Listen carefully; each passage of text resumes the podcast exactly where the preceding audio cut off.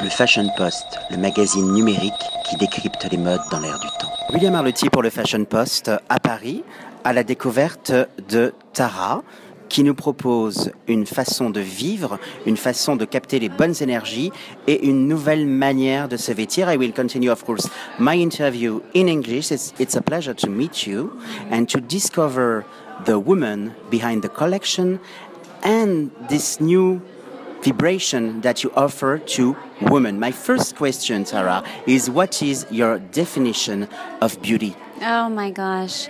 When I discovered the quote from John Keats that beauty equals truth and truth equals beauty, my life absolutely changed.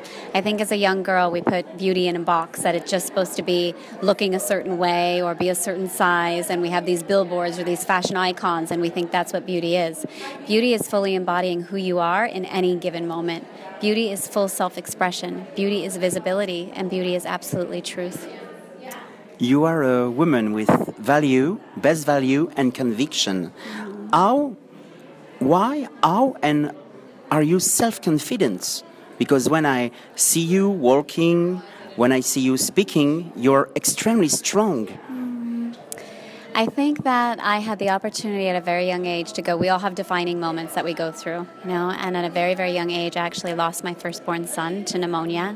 And I think when you lose somebody like that that you love and you go through an experience, you might be young, but you become wise very, very quickly. And I learned at a very young age that life is short. And at that point, I had a choice. I could either be miserable and mean and angry and lost, or I could choose to live, fully live my life and let go of any kind of fears. And so I chose the latter. I chose to step forward in who I am and I chose to allow my life to mean something. So it doesn't mean that I'm never scared or that I have self doubt. I certainly do, like everybody. But I know in the end that I've got to stand forward for who I am because that's why we're all here for a lot of women, you're like the best, best, best friend because you help her to reveal themselves. Nowadays, you create a collection, a capsule collection, and there is this fabrics, cashmere. Cashmere is like a second skin. To know yourself, you have to know your body, and it's the most important for a designer to create a collection. Could you explain to me what is the key code of the shape, of the line, and I noticed that you play with opacity, transparency, yeah. but what is the key code of this collection? Yeah. So we, uh, you're absolutely right. We chose fabrics that feel like second skin. We didn't want women to feel like they were uncomfortable. We have enough avenues and venues and lives as women to feel uncomfortable. So the entire collection is made of cashmere and satin and silk, and there's some cotton in some of the pieces.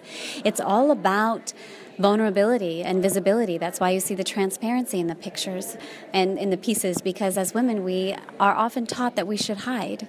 And this collection is about not hiding anymore, not hiding only up to the outside world, but not hiding inside of yourself. So I want women to feel wrapped and comforted and that they can claim who they really are in every single piece. There is, moreover, the lounge dimension, yes. the hardware. You can keep and wear the clothes inside, outside. In fact, you create a disrupting in the processes of fashion because fashion, when we talk about fashion, it's trends, season, six months, and after six months, everything die. You create like masterpieces must have. And there is the question of timeless. I have the feeling that your client would like to keep it forever in the dressing room. Why this choice? Yeah. You know, I feel like the world doesn't need just more stuff. You know, we're a world of consuming, and so it was really important to me to create pieces that were unique, that actually meant something. So each piece is created with a level of consciousness, each piece has a meaning. So we want the pieces to be a part of a woman's wardrobe, a part of her life. The pajamas are created to wear inside and outside, that you can turn inside out. And you're right, we stepped away from the season, the, the winter season, the summer season, the, because it's all, we dress every single day, not just six months a year. So I wanted women to know that they could buy buy a piece that would become a part of them. It reminds me the conscious body of Azzedine Alaïa yes. because you reveal all of the curves yes. of the body of different women. There is no one morphotype. There is different morphotype. Right. There is not the question of youngness, moreover the question of attitude. Let's talk now about the production where the collection is produced. Yeah.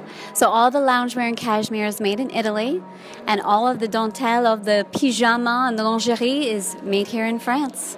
So it's quite a big difference. You know, we got some pushback like, shouldn't you do it in China because of the price? That's not what this is about.